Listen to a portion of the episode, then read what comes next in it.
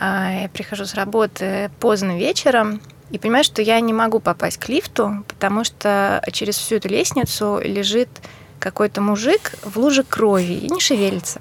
А это типа там 11 часов вечера или как так. И я одна в подъезде, я смотрю на этого мужика. И э, я до этого всегда думала, что э, вот эти истории из американских фильмов, когда там люди ну, находят трупы, и то, что они говорят в этот момент, это просто ужасный штамп такой, ну просто самый вот дурацкий, идиотский, который можно придумать. И тут я такая вижу этого мужика, он реально в луже крови, то есть у него голова в кровище, все. Я наклоняюсь к нему, и вдруг я слышу, как мой собственный голос произносит «Простите, с вами все в порядке?»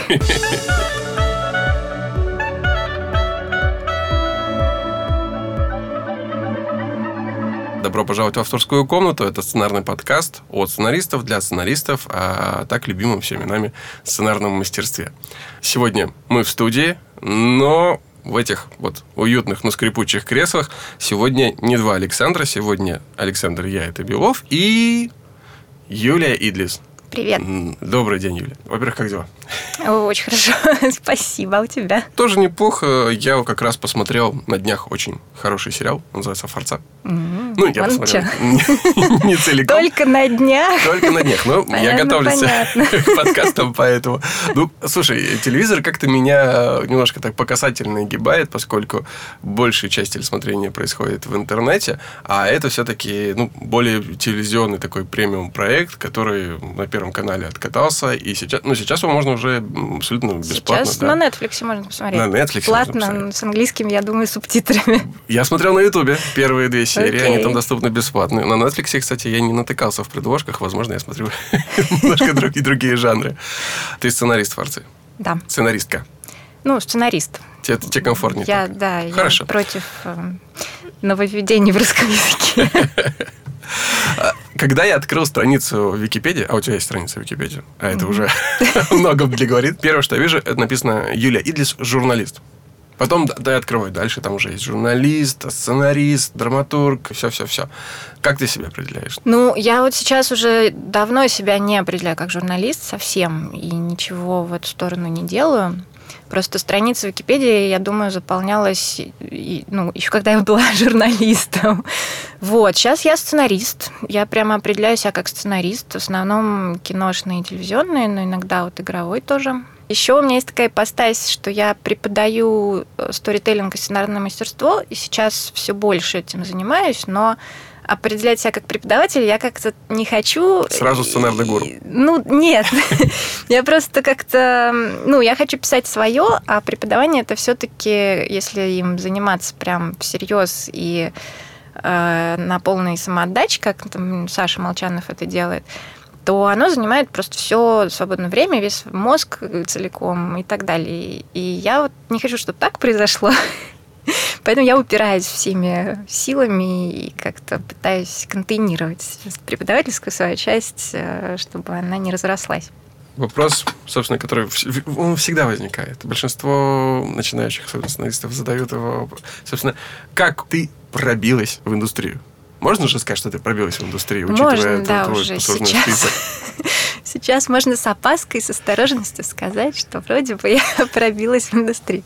Но э, на самом деле моя история в этом смысле нетипичная, потому что мне как-то все легко очень далось.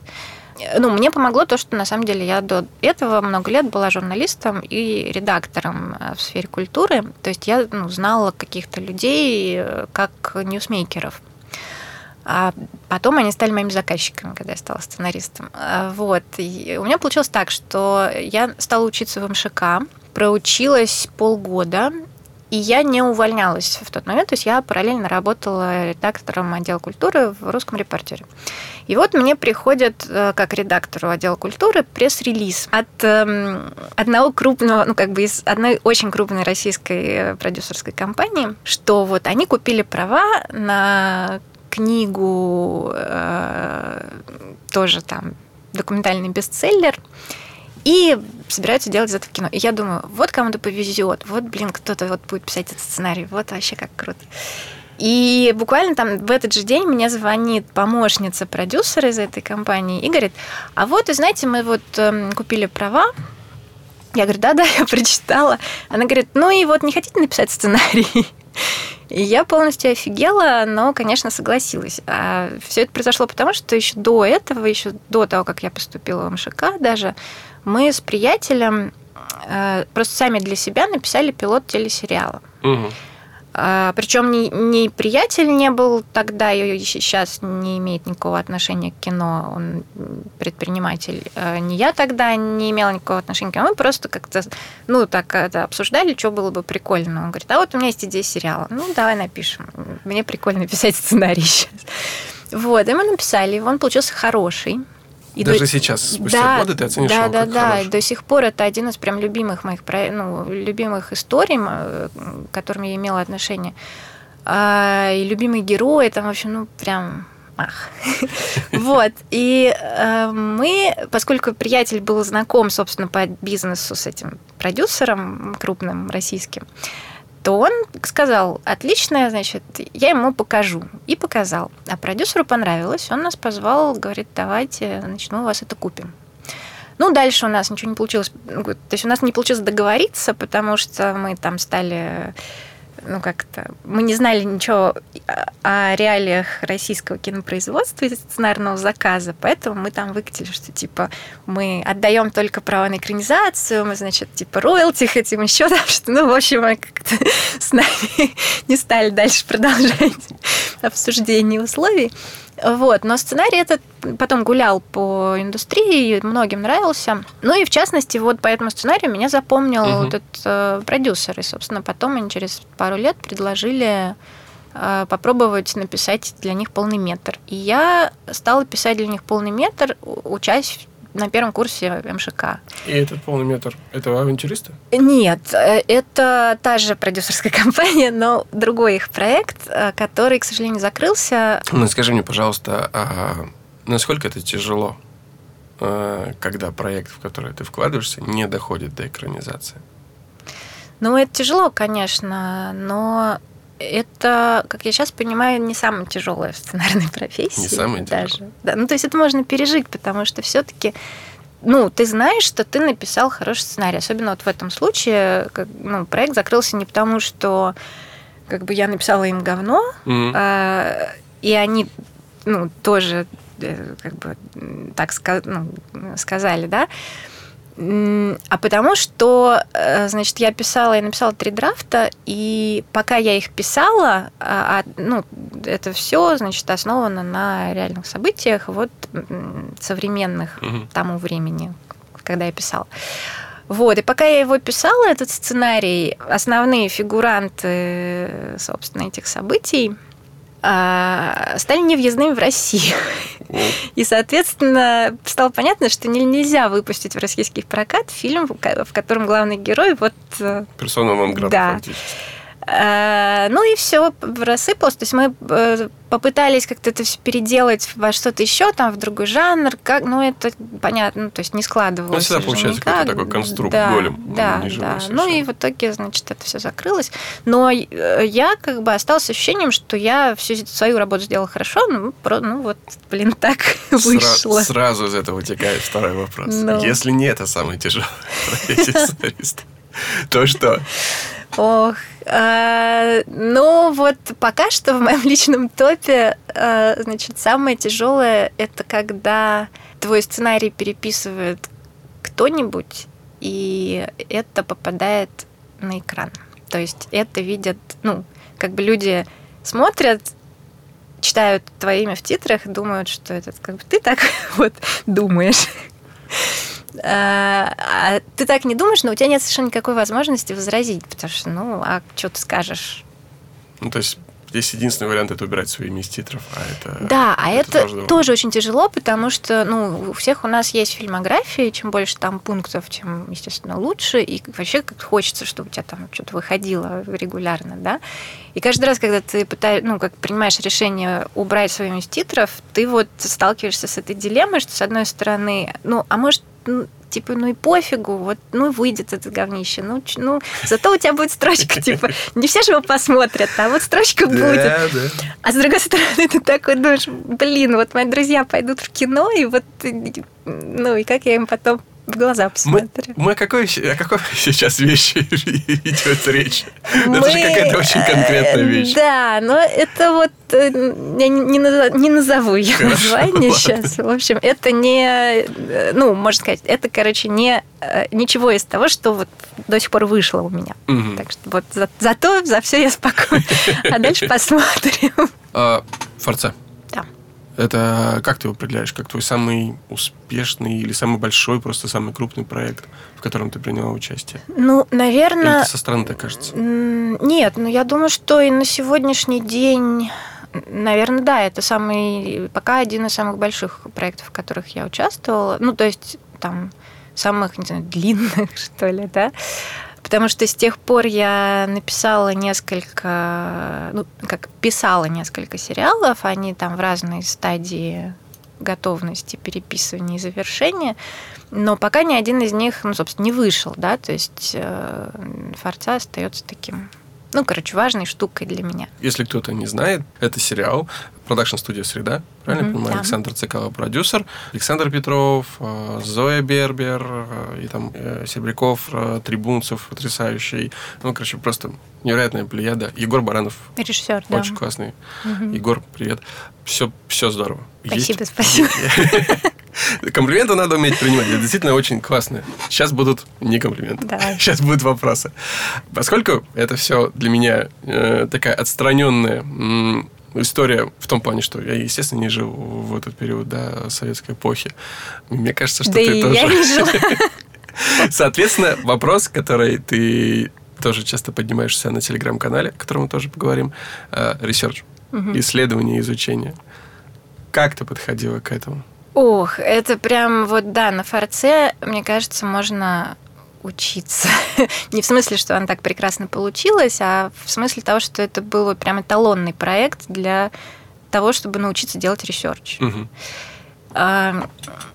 Мне, опять же, очень помогло, что до этого я много лет была журналистом, и мне это приходилось делать и так для разных. Ну, там ты погружаешься в какие-то темы, которые ты первый раз видишь, и тебе надо быстро про них что-то понять много. Вот. А так я, значит, эм, э, ну, когда вот я предложила Александру Цекало э, эту идею, он говорит, ну, форцовка, а что там интересного? Я говорю, да вы что, да там, да так, такое, да, ну вот надо поговорить с реальными людьми, это же вот они живы до сих пор, которые, ну, вот. И он как-то скривился и сказал, ну, я не знаю, ну, а, ну принесите каких-нибудь там, типа, вот, ну, пример, ну, как, что это вот вообще, что там за история-то? При том, что он как раз застал э, ну, угу. хвост этой вот эпохи форцовки. И он, ну, как бы он это видел, он в этом участвовал, как и все население Советского Союза. Но как-то это вот был часть, частью быта, то есть никто особенно на этом не акцентировал внимание. Ну, это воспринималось я... как рутина, а не как приключение. Ну да, да, да. А, а я пошла по знакомым старшего возраста и, значит, говорю, расскажите мне каких-нибудь историй. Выяснилось, что там чумовые совершенно истории. А я это все принесла. Александр Цикал сказал, ого, да, вообще круто. Со своими друзьями поговорила, они ему еще там рассказали. И, в общем, и так все и завертелось. То есть мы оба очень погрузились в этот research, он тоже там ходил, опрашивал своих знакомых, давал мне какие-то контакты, я у них брала интервью. Вот. И в итоге, ну, это был гигантский research. Нам нужно было узнать все. Значит, нам нужно было узнать, во-первых, ну, собственно, как обстояли дела с фарцовкой, схемы, через что, куда что шло, там кто за что как платил, кто что где доставал и так далее. Какие-то вот, эм, ну, самые такие, как схемы обмана, аферы. да, тоже, ну, да, аферы это один пласт. И ради этого я опрашивала... Э, у меня там гигантское количество интервью записанных с разными людьми, которые в то время были молодые и все это делали, или там видели, как их знакомые это делают. Вот. Э, кроме того, поскольку это начало 60-х, э, а я в это время не жила, но живы те, кто жили, нужно, ну, понятно, изучить там быт, вообще, ну, как там люди жили, что было естественно, сколько стоил пирожок, э, там, как по телефону люди звонили. э, и так далее, так далее, так далее. Ну, это как раз вот один из моих любимых постов на твоем канале про изучение комнаты, в которой у тебя, собственно, все происходит. Ну да, потому что вот я как раз тогда поняла, э, и даже еще до этого я поняла, когда мы с Эдуардом Шандровичем писали вот этот наш пилот. Угу. Мы оба тогда как раз шел Мэдмен, и мы его оба посмотрели, и, ну, тоже на такой волне, значит, там близкие периоды были. Вот. Э, но про советское время, понятно, про советское там учреждение. Э, и в какой-то момент Эдик мне такой говорит, ну да, мы обсуждаем сцену, что э, чиновник, у него секретарша. И он говорит, ну, он должен, значит, вызвать, типа, по кнопке секретаршу, типа, сказать ей в этот, в интерком, селектор, угу. да, там. Да-да-да-да. И она, значит, ответит. А я понимаю, что это сцена из Мэдмана. И там у каждого, у каждого чино, ну, как бы этого офис-менеджер, офис-менеджер да. У, у него есть секретарь, который сидит в предбаннике и отвечает вот на этот интерком. А в советских учреждениях такого не было. Вот я просто даже помню, как я была маленькая в 80-х, ходила к родителям в эти mm. советские институты, там вообще ни у кого не было секретарши, кроме самых высоких начальников. И тут я понимаю, что все, что мы ну, воображаем в голове про вот это время, там, как там все устроено, это на самом деле картинки, которые мы как мы видели просто глазами, но мы думаем, что это универсально одно и то же, да. А это совершенно не одно и то же. И я вот уже тогда начала задумываться о том, что я, собственно, представляю, когда вот я, например, пишу сцену, ну и она происходит в помещении. Чаще всего, если это квартира, я понимаю, что, ну, я уже написала там, я не знаю, сколько этих сцен, которые происходят в квартирах разных, да, но по планировке я представляю одну и ту же квартиру, в которой я вот в детстве жила. И все, и я не могу представить себе ничего другого. Ну, то есть просто потому, что мне это вот в мозгу впечатано. А, если я не побываю где-то, ну, и не посмотрю глазами на что-то еще, тогда я вот это могу увидеть и там как-то, да. Но, а тебе приходится вот. э, бывать, работать над сценарием уже в момент э, подготовки к съемкам или непосредственно во время съемочного процесса? Ну, у меня так было э, как раз на авантюристах. Потому что, э, значит, там история такая, что вообще это сценарий Дениса Радимина э, был. И э, ну, и как бы подготовка к съемкам происходила по его сценарию. А потом выяснилось, что э, Значит, главным героем стал э, Константин Хабенский. Ну, в смысле, он стал играть главного угу. героя. А затык в том, что по сценарию Дениса э, главному герою было там типа 25. И, соответственно, всему окружению примерно столько же. Они себя вели как 25-летние люди. А тут э, Хабенский, которому ну уж никак не 25 в кадре, даже не 30. И понятно, что он взрослый человек, и ну, он не может совершать такие поступки с такими мотивациями, он как действует по-другому. И, соответственно, все остальные должны тоже действовать по-другому, если они тоже люди постарше. И в итоге э, вот меня попросили переписать эту историю, исходя из того, что герои старше. Я почему спросил? Угу. Очень часто нахождение непосредственно на объекте, в котором будет съемка, дает тебе четкое понимание того, как писать, и какие-то новые, возможно, инструменты для решения сцены. Ну, в авантюристах такое было? Э, ну, отчасти. То есть я это запросила. Я, э, значит, поступила так, что поскольку очень быстро надо было под съемки там все это переписать, я, значит, переписала, а потом уже, когда съемки начались, выяснилось, что, например, э, актер Шведов, который играл угу. одного из героев, а, да, это история про дайверов. Соответственно, они там половину времени раздетые ходят в кадре. И конкретно герой Шведова, он э, инвестиционный банкир. То есть он очень состоятельный человек там, и так далее, который вот увлекается дайвингом. А, и когда все приехали на локацию, снималось все на, на Мальте, актер Шведов разделся, и стало видно, что он весь покрыт татуировками. Причем, ну так, основательно и такими, ну, очень красивыми, но ну, как бы не ассоциирующимися с инвестиционным банкингом. Вот. И мне позвонили продюсеры э, в ужасе и сказали, ну, это надо как-то объяснить сценарий, что он раздевается, и что мы видим? То есть как надо это откомментировать. Я говорю, ну, ну, давайте я впишу, вот там есть в начале диалог, куда это вписывается. Нет, эту сцену мы уже сняли, надо, значит, вот сюда или в эту сцену, или в сцену номер такую-то. Я такая, э, хорошо, но тогда говорю, а пришлите мне картинки этих татуировок, чтобы хотя бы понимать, о чем мы говорим. И вот у меня была прекрасная, значит, а я в этот момент, э, собственно, все еще училась в Московской школе кино, и вот я сижу на лекции, и мне в WhatsApp приходит картина, так, фотография голого актера Шведова в разных ракурсах. Да. Неплохо. Вот. Ну, слушайте, могли бы многие позавидовать. Да, и мне многие завидовали, смотрели через плечо. Актер Шведов красивый мужчина. Безусловно. Но на форце такой возможности не было, да? На форце не было. То есть закончилось, это закончился сценарий, отдал, и все. Да, да. Ну, и там эм, я вообще, на самом деле, ну, не люблю вот эту историю, когда уже съемки идут, а ты что-то судорожно переписываешь сценарий, потому что это всегда дает дыры. Ну, вот э, все эти, вот то, что на MDB называется гуфс, Угу. Вот это вот половина их оттуда. Потому что когда ты что-то переписал на коленке во время съемок в одной сцене, которую ты снимаешь сегодня, ты, естественно, не подумал, что у тебя там еще в пяти сценах, разбросанных по сценарию, происходит что-то связанное с тем, что было в этой сцене, и этого уже нет. Окей, okay. ну я здесь с тобой готов подискутировать. Ну, потому давай. что мне кажется, что нахождение на площадке позволяет тебе в голове очень часто. Тебе кажется, я просто... Это было буквально на днях. Тебе кажется, что сцена работает. Но вот появляются актеры, вот появляется режиссер, вот локация, они начинают разводить эту сцену на ногах, и ты вдруг видишь, что сцена мертвая. Ну, то есть она по сути своей несет какую-то функцию, она двигает чуть-чуть дальше сюжет, но в ней не происходит ничего интересного.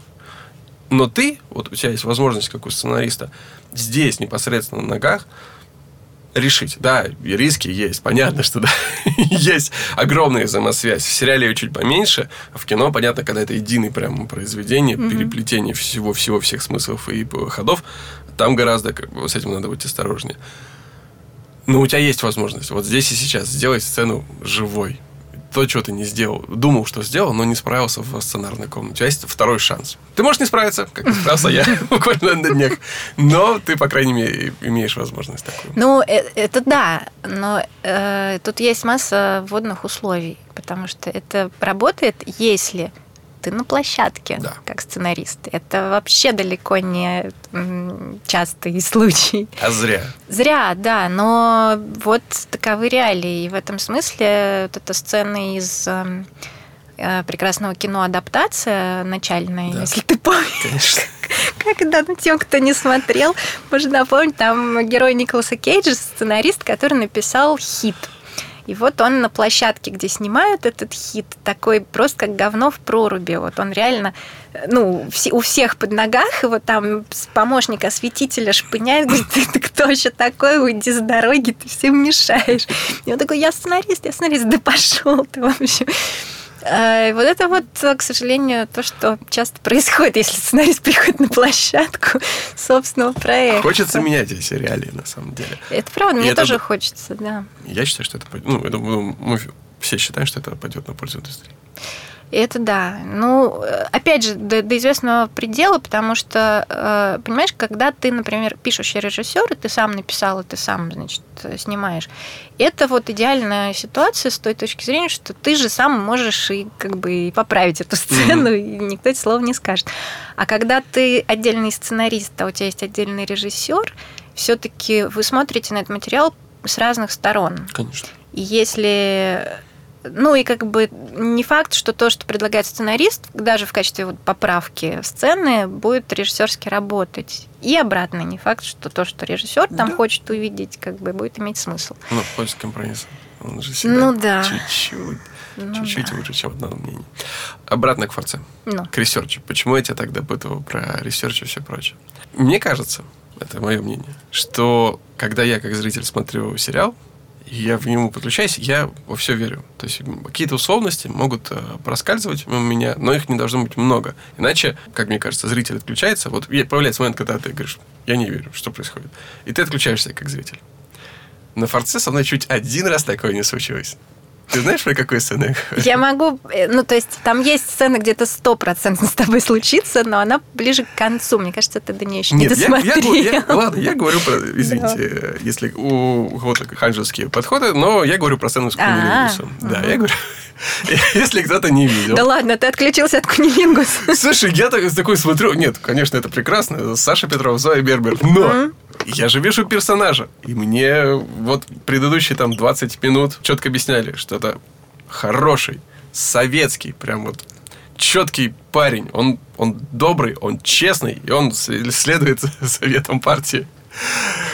И вдруг он, вернувшись... Э, откуда он вернулся? Э, со строительства. Со, да, со стройки, я уже не помню. Да, ну, какой, там, с какой-то советской, опять же, с комсомольской стройки. стройки да, прям да. надо было. Вот он съездил, надо было, вернулся к своей невесте, и первую ночь, когда он к ней вернулся, э, их, собственно, секс начинается с кунилингусом. Я такой, 61 год? Серьезно? Почему? Расскажи Ты мне. знаешь, это я сейчас открою производственную тайну, но это не э, сценарное решение было. Я был уверен в этом. А, видимо, режиссерское. Конечно. Но сейчас э, я на это решение смотрю, и мне кажется вот что, что если бы оно было введено, вот, ну то есть, короче, если бы это было сценарное решение, и оно было бы нормально сделано вот, как сценарное решение, угу. то есть протянуто там от начала и до конца, то это было бы очень хорошее Согласен. решение про характеризацию героя, потому что это как, ну что это говорит о герое? Это говорит о том, что, ну, то есть можно было бы сделать так, что он съездил, значит, куда-то там на стройку, там научился ну, на комсомольской конечно. стройке. Он же, он же английский привез. язык знает, он продвинутый. Ну, чуть... ну да, он продвинут. Но вот конкретно Кунилингус, он мог как раз, ну, то есть в нем же должна быть вот эта червоточинка, чтобы все, да. что дальше было Конечно. возможно. Ну вот это она, ее можно было замотивировать как-то больше. Переход был резкий. Ну да, да, да. Или, ну, или даже не переход, а вот ну дальше надо было тогда тянуть это. То есть, ну, какие-то. То есть не бросать, конечно, Согласен. не делать это единичным. Встречу с Сибором я ему ну, передай ему, что на самом деле, если это его режиссерское решение, оно прям реально очень хорошее, ну, просто в силу нехватки времени на съемки тотальной нашей всеобщей, вот оно осталось одной сценой, а на самом деле, ну, как бы, как идея, это очень богато. Хорошо. А, от форцы угу. прыгаем в следующее. Давай. Как ты вначале сказала, немножко считаю себя гейм-дизайнером. Э, нет. Или э, ну, это называется игровой сценарист, а есть еще нарративный дизайнер. Это две немножко разных профессии. Но как от тебя, от кино, от теле, э, сценарного мастерства принесло в игровой? Тоже случайно. Значит, мы с мужем моим в какой-то момент э, решили, что мы собираемся переезжать в Таллин, в Эстонию. Ну, у него там работа, а я, типа, могу работать откуда угодно. А, и вот я задумалась, что я до этого в Таллине никогда не была. Никого там не знаю. И я подумала, а что там буду делать? И стала искать какое-нибудь себе занятие, чтобы ну, мне было зачем выходить из дома. А, и тут в Фейсбуке увидела, как а, собственно, подруга Маши Кочаковой, которая создала сайт Нараторика угу. про игровых сценаристов для игровых сценаристов. Вот. Э, вот ее подруга тоже, значит, ну, продюсер э, игровой, пишет, что компания в Таллине ищет э, игрового сценариста без опыта работы в играх, но с опытом работы в кино и на английском языке. То есть, ну, писать надо на английском. И я такая, это же такое прям для меня. Вот. Ну, написала им, они мне прислали тестовое задание, я сделала тестовое задание, они мне сказали, отлично, все, значит, получилось. Но мы что-то уже набрали двух игровых сценаристов, короче, сорян. Ну, я подумала, ну и ладно. А еще где-то через полгода э, я вижу, что они снова постят эту вакансию, и со словами, что мы набрали эти... Два, двое, которых мы набрали живы, не волнуйтесь. Просто они, ну, их не хватает, надо расширяться, Нужно нужен больше. третий, да. Вот. Больше сценаристов для бога сценаристов. Да, да, да, да, абсолютно. И вот, значит, опять это самое же тестовое задание, сделать его, кто уже делал, сделать его еще раз снова ну, типа, другое. И я подумала, да идите в жопу, не буду я ничего делать снова. Я уже сделала хорошее тестовое задание, и вы меня не взяли. Вот, и все. Ну и сижу, сижу такая. Девушка, это продюсер игры, пишет мне уже непосредственно, что... А вот я помню, у тебя было хорошее тестовое задание, если ты до сих пор хочешь угу. попробовать, то давай. Я согласилась. Это была вот Алина Браздейкенная, которая продюсер игры X-Files Deep State. Так и получилось. Я Причем я пришла э, ну, не в начало проекта, а в какую-то такую середину предподготовки. Вот. То есть прямо как меня выкинули в море с лодки, и я там барахталась в игровой ну, индустрии. Ну, игра X-Files Deep State скрашивает мне э, на последнюю неделю минуты между дублями, когда я на площадке, поэтому у меня есть кое-какие вопросы. Ну, давай, мне очень приятно, что ты играешь. Ну, это классно. Вообще, если кто-то не знает, что это такое, игра X-Files The Tape, это point and click, да? Также называется ну, этот жанр? Э, этот жанр называется HOG, то есть Hidden Object Game. А, Hidden Object Game, да. да. Ну, картинка с кучей элементов на ней, и ты ищешь э, в объекте нужные элементы, которые тебе подсказывают. Таким образом, берешь очки, но звезды. Но эти звезды, на самом деле, ну, ребят, нужны ровно для одного. Для того, чтобы двигаться дальше по сюжету. Для mm-hmm. того, чтобы узнавать, э, что происходит, какие события, как это развивается, что делает ваш герой, э, что происходит с остальными персонажами, как развивается вся интрига. А интрига там ну, я, я сидел и ждал, когда у меня получится набрать звезду.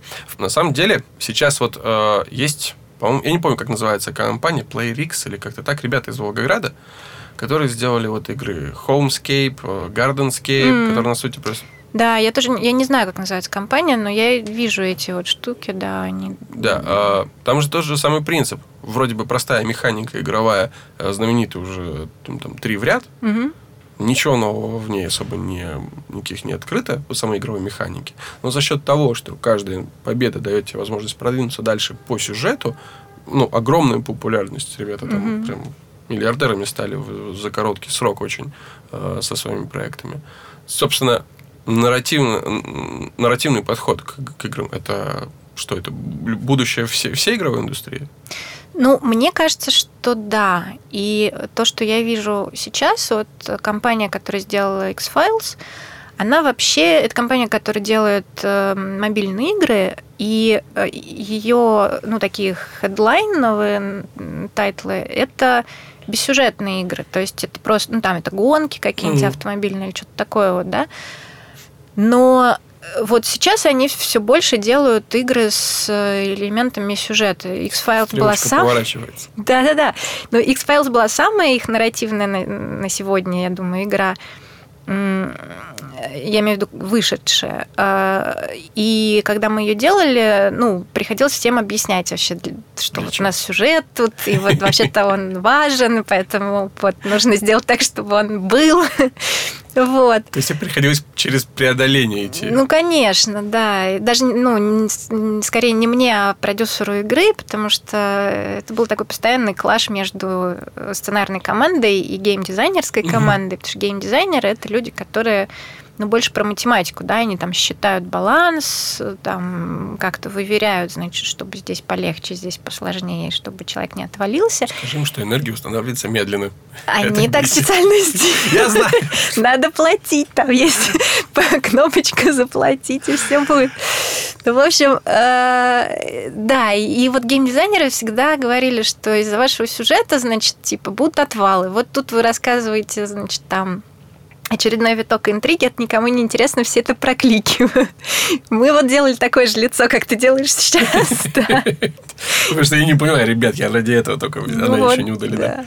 В том-то и дело. Ну, там просто, я так понимаю, что еще это как бы два таких странных стула, между которыми мы попытались усидеть. Э, есть большая аудитория игр в жанре Hidden Object Game, которая вообще не про сюжет, действительно, там вот, ну, тыкают, тык, тык, тык. там собирают эти там туалетную бумагу и что-то там еще, да, в, в комнатах. Вот. И эта аудитория существует, и она платящая, постоянная, большая, там грех mm-hmm. ее не воспользоваться. А с другой стороны, есть вот новая аудитория, которая в гробу видала Hidden Object Games, на которой интересный сюжет. И вот э, как-то между ними... Приходится искать баланс. Да. Скажи, э, это, во-первых, собственно, вопрос от Александра. Я сейчас его прочитаю, чтобы не наврать. Он же формулировал, старался. Давай, давай. Собственно, в чем... очень сложный вопрос. В чем отличие в написании сюжета игр от, собственно, сюжета фильма и сериала? С чем приходилось, э, чему новому ты научилась, э, от чего пришлось отказаться вот из опыта старого? А, ну, в принципе, процесс довольно близкий. Во всяком случае, на X-Files так было, потому что все-таки это игра по, по сериалу, а, и там очень много киношной структуры в том, что касается, например, глав, то, что ну, там эпизоды, эпизоды. такие, да. И мы их придумывали фактически как сценарная комната сериала. А, то есть мы собирались, у нас был сезон, там а, сезон это шесть частей, соответственно, значит, ну, есть, мы придумали некую историю на сезон, дробили ее на главы, там как-то, значит, придумали структуру каждой главы, разрабатывали эпизодники и так далее. Вот это очень все похоже. А, но дальше есть нюансы, которые связаны, естественно, с интерактивностью. То есть, например, когда ты придумываешь сюжет, например, для серии сериала, он у тебя все равно линейный. И ты переставляешь вот эти части местами таким образом, чтобы, ну, части я имею в виду там сцены, эпизоды, угу. таким образом, чтобы у тебя получилась максимально интересная для зрителя последовательность. Да? Когда ты придумываешь, например, серию игры, у тебя ну, игроку все время должно быть что делать. И у него хорошо, если у него все время есть ощущение, что у него очень много дел, и его как бы так немножко разрывает. То есть надо и то успеть, и это, и вот это еще. Вот. А, то есть, соответственно, у тебя очень часто получается так, что несколько разных активностей как бы одновременно стал, ну, как бы вот они, как сказать, видны, и игрок может выбрать, что делать сейчас, и что делать потом. И от этого меняется сюжет ну, для игрока. То есть, например, ну, произошло убийство, вот у него есть выбор. Он может э, обсудить с партнером улику найденную, он может допросить свидетеля, он может там позвонить в архив. Скажи, ну это действительно выбор или это псевдовыбор? Ну, то есть тебе кажется, что ты э, что это, это что-то, что-то поменяется, дальнейшее развитие сюжета. Но ведь это не так. Это и, и так, и не так. То есть э, вот в случае, когда это там развилка на три действия, которые все нужно сделать, но просто ты можешь выбрать последовательность, угу. это влияет только на то, как сюжет складывается внутри твоей головы. То есть, э, ну, ты там начал с разговора со свидетелем, у тебя сформировалась одна картинка, потом улика ее дополнила, потом архив ее тоже дополнил. Если ты начал с архива, у тебя как бы ну по-другому просто раскручивается угу. это все, да, и оно должно все совсем сочетаться, то есть не должно быть ситуации, когда ты э, узнаешь э, что-то, что ты не, не, мог, не мог знать. Но бывают и действительно выборы. Там у нас в игре, например, э, есть места, где ты выбираешь, что сказать или что сделать, и это тебя уводит ну, в альтернативную ветку сюжета. То есть дальше там персонажи начинают к тебе относиться по-другому. И в итоге есть даже мое любимое, мое любимое место из вышедших вот, э, глав, э, где мы прям писали разные ну, сюжеты эпизодов. Угу. Там довольно сильно отличаются эпизоды, э, исходя из того, ну, предыдущих выборов. То есть... Ладно, главный вопрос для меня лично. Ну. Я папу арестовал. Это на что-то повлияет? А почему ты арестовал папу? Ну, он же мальчик. Он же ребенок совсем. Но он же страшный. Он ну, же... блин, я его не знаю. Но я, вот, я могу, я могу э, мотивировать свое действие. Ну. Я сделал то, что выбрал сознательный папа. Я уважал, уважал его выбор как родителя. Он хотел, чтобы ребенок таким образом его защитить. Я как родитель mm-hmm. уважаю выбор родителей компьютерного из мобильной игры. Я понимаю все. Но тем не менее. Ну, это сильно дальше повлияет. Там еще, э, понимаешь, беда в том, что мы делали, мы написали больше, чем на самом деле вышло. Угу.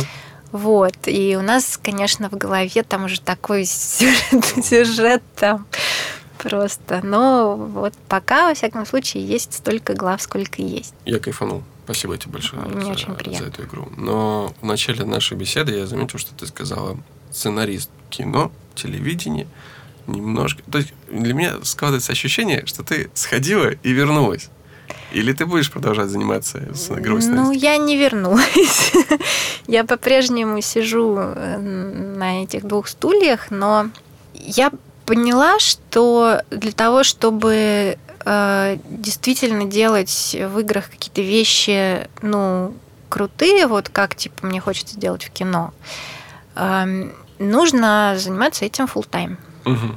Ну, то есть невозможно так вот это чуть-чуть. одной ногой да, туда залезть и ну, вот. А, а full тайм я сейчас не могу себе позволить, к сожалению, этим заниматься, потому что у меня киношные проекты э, всякие, и вот преподавание еще, и ну, меня просто не хватает. Но я очень не хочу бросать э, игры, и я сейчас продолжаю, собственно, консультировать э, как нарратив, как это игровой... Ну, нет, сейчас как нарративный дизайнер даже. Mm-hmm. Я уже консультирую другие проекты вот той же компании, которая сделала X-Files. И думаю, что я ну, продолжу этим заниматься в каком-то объеме. Посмотрю еще вот на VR, потому что мне интересно, ну, мне вообще интересно как бы коммуникация, на самом деле, со зрителем, с игроком. Там. То есть, то есть новые способы доставки ну, информации, да, сюжета? Да, и мне вот дико интересно как раз управление вниманием в VR, да, угу. когда это вокруг тебя все происходит, ну, куда ты смотришь и от чего это зависит. А, вот. Мне было бы интересно ну, написать вот сюжет для VR. Я даже попробовала в Таллине я попробовала, так случайно получилось, что э, мне предложили помочь со сценарием короткометражки для VR. Э, ну, по идее режиссера, который, угу. значит, это все снимал, ну, снимает. А, я попробовала, и это очень тяжело, потому что все вот эти киношные, ну, то, что у тебя в голове про мизансцену, например, угу. да, оно вообще все не работает. А, потому что ну, там никакая деталь не может быть увидена. Ты не можешь гарантировать, да, что человек это увидит, поэтому ты не можешь играть на деталях а на чем еще играть, фиг пойми. Угу. И там это больше похоже на, те, на театр, на разведение мизансцен для театра, что я не умею делать, потому что я ну, практически не писал для театра, да, я не знаю, как это делать. Ну, VR вообще очень молодой э, жанр, соответственно, нет нигде никаких... Я знаю, что Антон Уткин, да. э, режиссер, вот он, собственно, сейчас пытается... Ну, он, написал ним, он, он написал книгу, вот они с Натой Покровской написали книгу, она выйдет в декабре. Угу. И они же сняли этот эффект Кеслера, который... Это, это, это VR. Нет? Эм, мне кажется, Реналь во всех проектах Антон. Поэтому, может быть, и там. Но это VR Experience такой про космос. Тогда, раз э, как киношный сценарист ты себя определяешь больше, ну. давай поговорим про бег. Ох, ну давай. Просто, опять же, возвращаясь к э, предыдущему нашему части разговора, там, где ты говорил, что это еще не, речь идет не об одном из них. Запалилась, да? Да, ну, я просто стараюсь внимательно слушать гостей. Ну, интересно, Откуда... как ты сейчас сформулируешь вопрос? Я, я воспользуюсь Сашиными. А, да. ну, О чем он, откуда идеи, в чем интерес истории вот для тебя? Но я потом задам свой вопрос. Ну, а, на самом деле, бег как сценарий. А, тоже один из моих любимых моих сценариев на сегодняшний день. Значит, э, это изначально, это как раз э, я у себя в канале как-то писала про вот эти самые заявки, которые за 20 минут на салфетке написаны, mm-hmm. и запустились. Вот это та самая заявка, которая за 20 минут на салфетке была написана. И запустилась. Потому что, и запустилась, да. А, значит, э, я познакомилась, меня познакомили с редактором продюсерской компании «Спутник Восток», и редактор, ну, причем это было такое светское знакомство, то есть мы там типа в кафе пересеклись. Вот, и редактор сказал, о, да, вы сценарист, да, там, а, а вот мы сейчас ищем четырехсерийки мистические для ТВ-3. Угу. Может, у вас есть что? Я говорю, ну, у меня нет ничего, но мне очень интересна мистика, я подумаю. Пришла домой и написала реально за там полчаса э, заявку ну, потому что у меня, я увидела просто картинку такую. У меня самые хорошие заявки, которые у меня получаются, они всегда вырастают из картинки, которую я увидела у себя в мозгу. А, я увидела эту картинку, как человек бежит через парк, и подумала, круто, значит, э, ну, вот надо про это. Написала заявку, она очень понравилась. А, ТВ-3 тоже понравилось, но это было старое ТВ-3, еще до Федоровича, угу. со старой командой. Соответственно, с той старой командой мы начали ее обсуждать, потом команда полностью поменялась. Потом поменялась еще раз. Потом поменялась еще раз, пришли Федорович с Никишовым, им тоже понравилось удивительным образом. Вот. Ну и вот я написала Давай. сценарий. Давай для тех, кто не понимает, почему бег по парку может быть мистическим, э, немножко расскажи Фабу завязку сюжета. Почему бег и а, мистика, как они связаны? Да, а, я вот даже, ну, это на самом деле интересный вопрос, что я сейчас имею право-то говорить про сюжет. Я же, ну, это же не вышел Хорошо, еще про ты, ему, ты ну, короче, Давай там... я тогда прочитаю. Давай ты, да. Чемпион Европы по легкой атлетике. Я читаю в общем доступе информация на сайте кинопоиска. Бороздин э, попадает в автокатастрофу. О большом спорте можно забыть, однако пережитый стресс дарует бегуну уникальную способность. На скорости он видит события из прошлого. В это время в городе орудует жестокий маньяк, нападающий на женщин. Каждый Каждая из его жертв как-то связана с Сергеем. Следователь полиции Настя расследует дело, подозревает Бороздина в этих преступлениях. Используя свои новые способности, Сергей решает остановить убийцу, не задумываясь о том, какую цену может за это заплатить. Да, все так и есть. Мистический детектив. И в данном случае я имею в виду не жанр, а непосредственно персонажа. Это вот такой детектив-мистик, который благодаря своим экстрасенсорным способностям э, может помочь в расследовании. Ну да, но они у него не совсем экстрасенсорные, это именно такая, ну, то есть он именно перемещается во времени. Прям перемещается, Прям перемещается. не видит события, а перемещается. Ну да. Он... Это как некий флеш, да, который, развивая сверхскорость, может ну, разрывать квантовое пространство. Да, да, да. Я очень люблю квантовый скачок. Это один из моих любимых сериалов. Он разбил мне сердце последней серии. Он разбил мне сердце. Нельзя так делать никогда. Ребята, сценаристы, никогда так не делайте. Должен быть ну, Должно быть что-то святое. Хоть да. какое-то подобие хэппи. Почему бег? Про, вот, вот скажу свои ощущения, mm-hmm. когда я прочитал вот эту завязку. Я такой, окей, передо мной некий, ну, мистический процедурал. Угу. Да. Ну, он, да, изначально так и задумывался. Такой некий герой со сверхспособностями, а менталист э, или там алиенист, э, есть mm-hmm. сериал на Netflix. Что-то они все на исты заканчиваются. Истории про... Мы видим, что случится с человеком при прикосновении и так далее. Ну, их довольно много. Здесь новый формат этого. Но почему бег? Это все снова и снова возвращаясь к этому вопросу. Что ты, вот мы с Сашей часто об этом рассуждаем на подкасте, что когда ты пишешь, ты все равно ищешь свой отклик в истории. То есть ты должен найти там себя, иначе история получается, ну, такой очень механической. Вот твоя, твое подключение к этому, оно на каком уровне происходит? Где там ты? Мне кажется, дело в том, что я ненавижу бегать. Прям реально терпеть не могу. Вот. И, видимо, поэтому я написала мистический триллер про бег. Но, э, где человек вынужден Где бегать. человек вынужден. И главное, он через адское преодоление самого себя это делает, потому что ему, ну, он после катастрофы не может уже бежать так быстро, как нужно. не знаю. Нет, для меня это ответ уже. Я понимаю, что для тебя это не ответ, но я вот Для меня наоборот, для меня это ответа уже достаточно. А, ну, ну вот да, ну, в общем, я как-то, когда, кстати, э, пришла с этой заявкой уже знакомиться с Никишовым и Федоровичем, вместе с продюсерами «Спутник Востока». Я сначала с одним, значит, э, пришла, а потом с другим. Mm-hmm. И вот один мне сказал, бег, это же так круто, я так люблю бегать. Я вот... И, и вы все, да, в этом сценарии вот прям так написано, как у бегуна происходит. Я...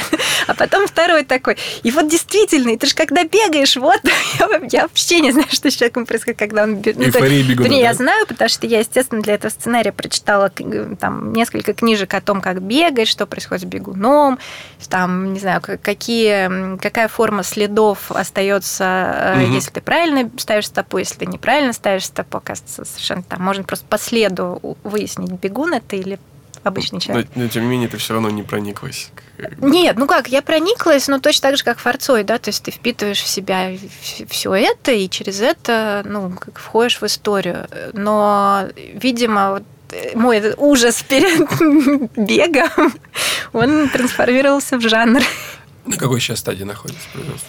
Сейчас, насколько я знаю, э, все еще идет монтаж. Угу. Ну, то есть он уже снят? Он уже снят, да. Вот, и, э, ну вот мне должны показать монтажную сборку. Ты в предвкушении?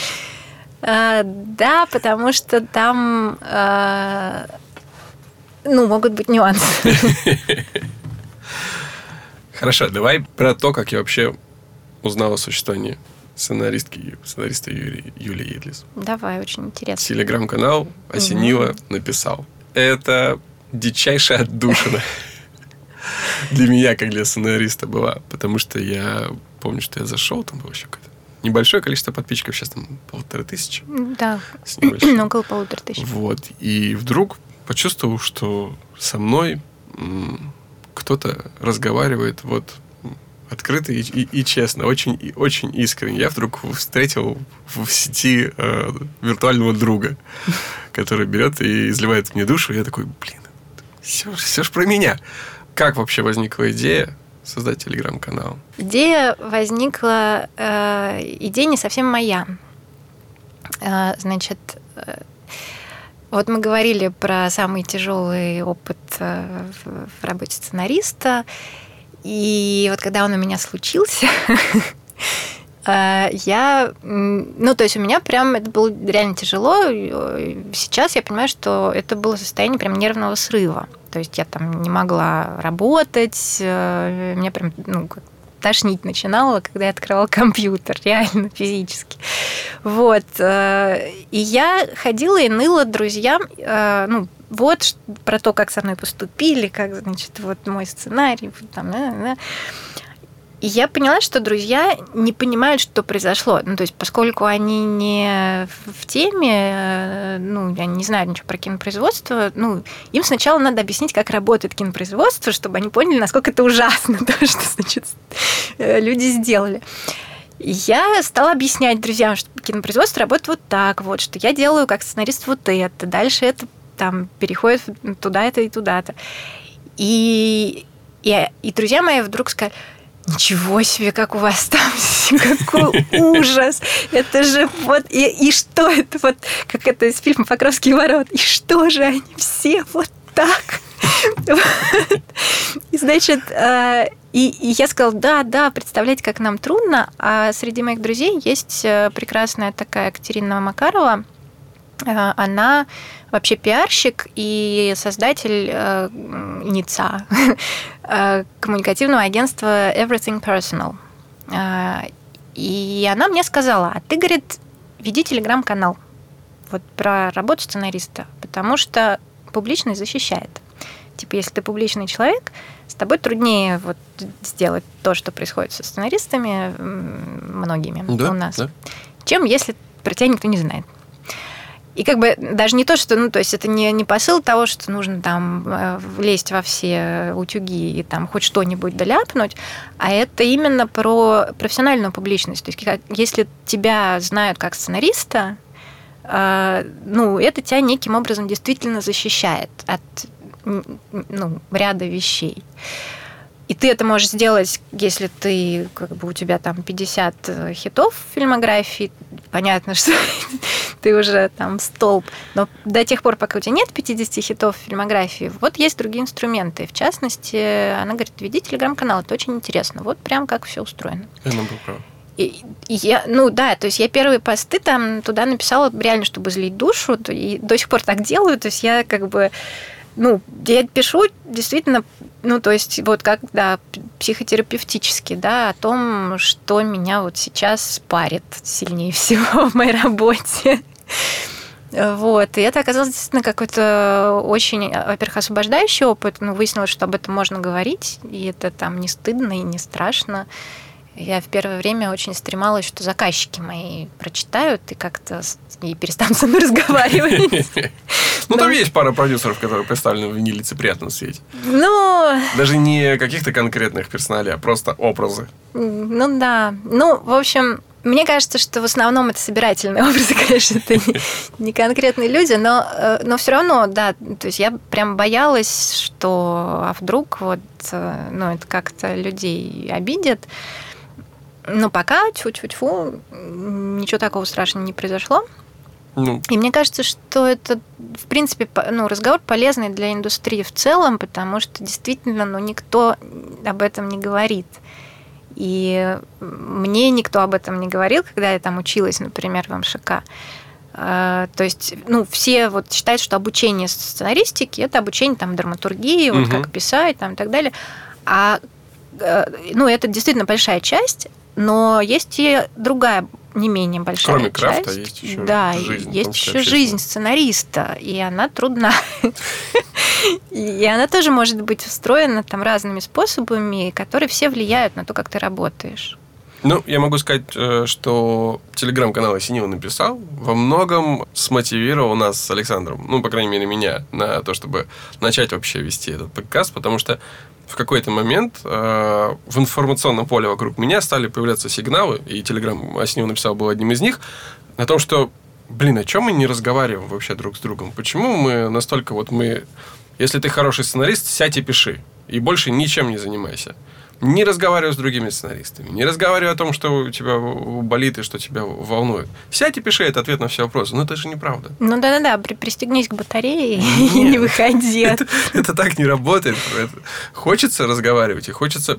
Это же это реально терапевтия. Когда ты ну читаешь, ну, да. когда ты разговариваешь, это не только тебя, но и людей вокруг тебя, ну, оно их делает чуть здоровее, чуть, чуть светлее. Это очень круто. Так что спасибо тебе еще раз за этот канал. Но у меня возникает вопрос. Каждый, ну. каждый пост это такой маленький шедевр э, для меня. И я тоже вел э, телеграм-канал журналистики, немножко забросил его поскольку съемки, поскольку появился подкаст, куда я могу все это э, сублимировать.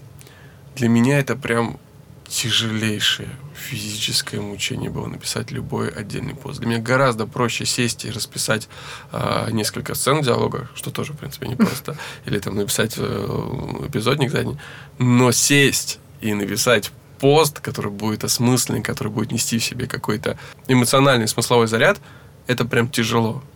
Как ты с этим справляешься? Журналистская подготовка или что? Ну, во-первых, да, журналистская подготовка. Во-вторых, э, на самом деле подготовка соцсетей, потому что э, я была в ЖЖ, когда еще ЖЖ был ЖЖ, а не то, что сейчас. Вот. Э, ну и писал туда текстовые посты, как и все, довольно длинные. Но да, это, вообще говоря, работа, потому что надо придумать, про что писать, написать, отредактировать. Сколько времени уходит на один отдельный пост? Примерно, ну, в среднем? В среднем э, это я, это, я это делаю в два... Нет, в два с половиной дня. То есть я один день я понимаю, про что я хочу написать, и набрасываю черновик. В следующий день я пишу по этому черновику пост, и еще через день я это читаю, редактирую, выкладываю. То есть такая. Это, в принципе... Работа. Ну, это работа, да, но это как бы можно ужать в, там, в полдня рабочих, но на самом деле это хуже, потому что надо делать паузы, э, чтобы быть в состоянии оценить собственный текст. Согласен. Я честно не знаю, как Хочется дальше спрашивать и спрашивать. Я не знаю, как я буду ужимать это в, в рамки выпуска подкаста. Ничего не хочется удалять. И хочется еще задать несколько вопросов.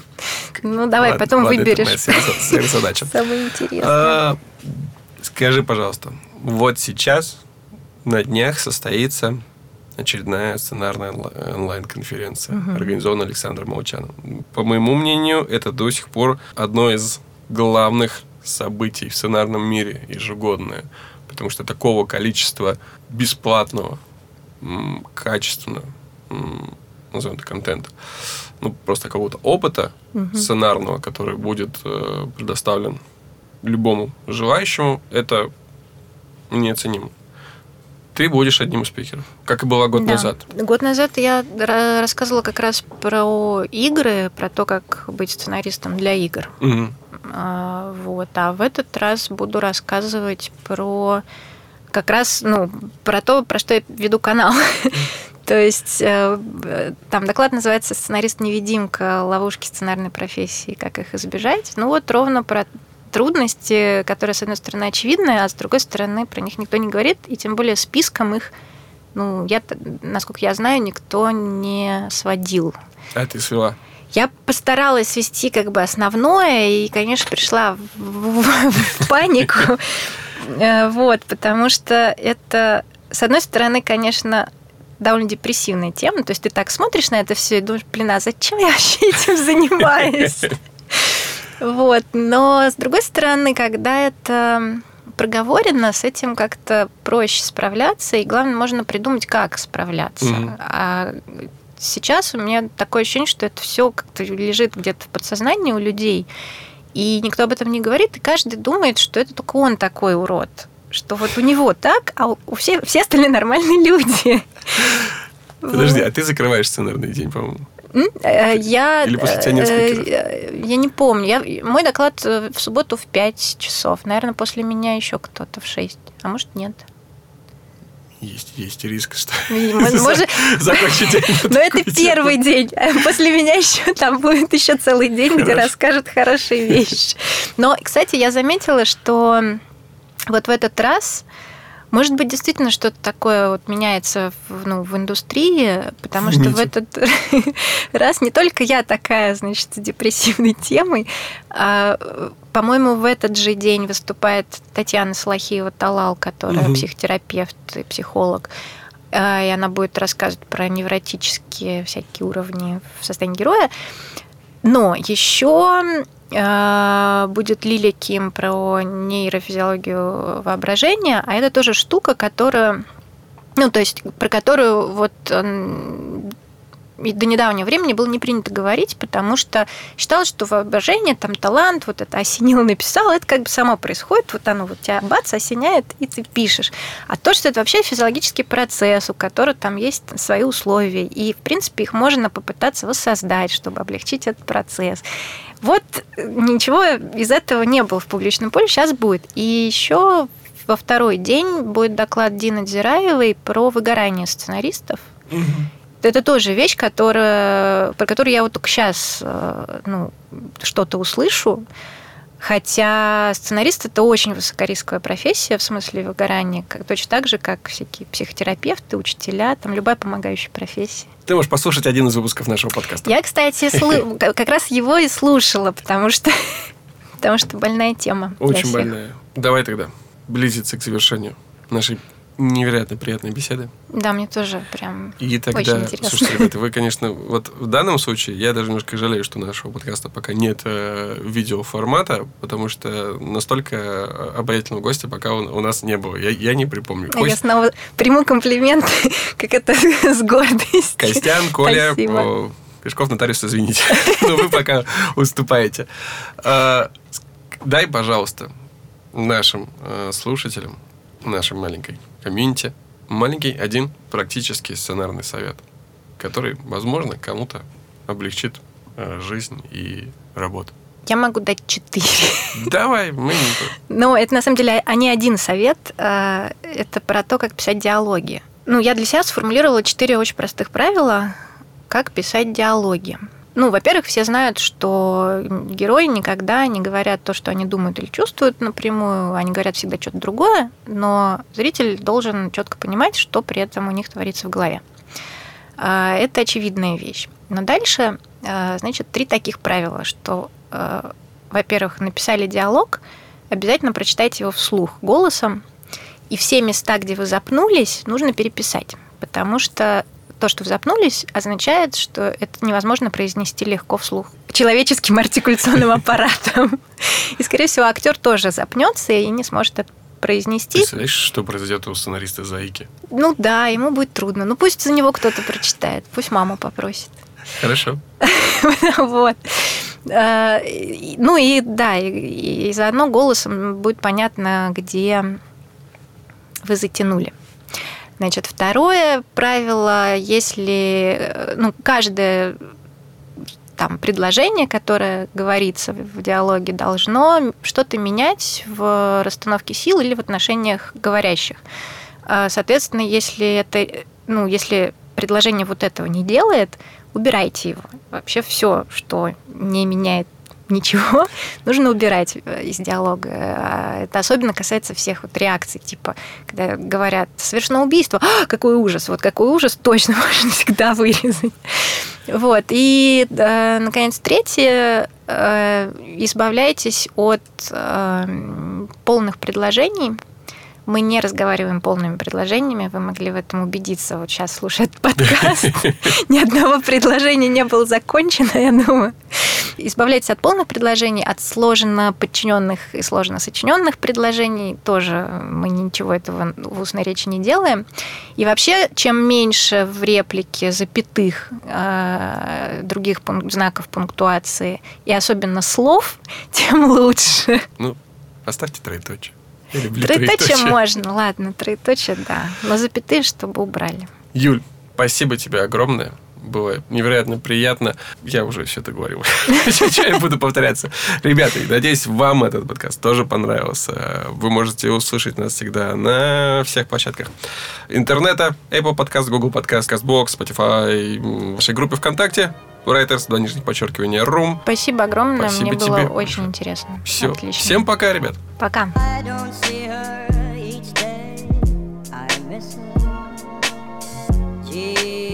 what a thrill each time I kiss her. Believe me, I've got a case on Nancy with a laughing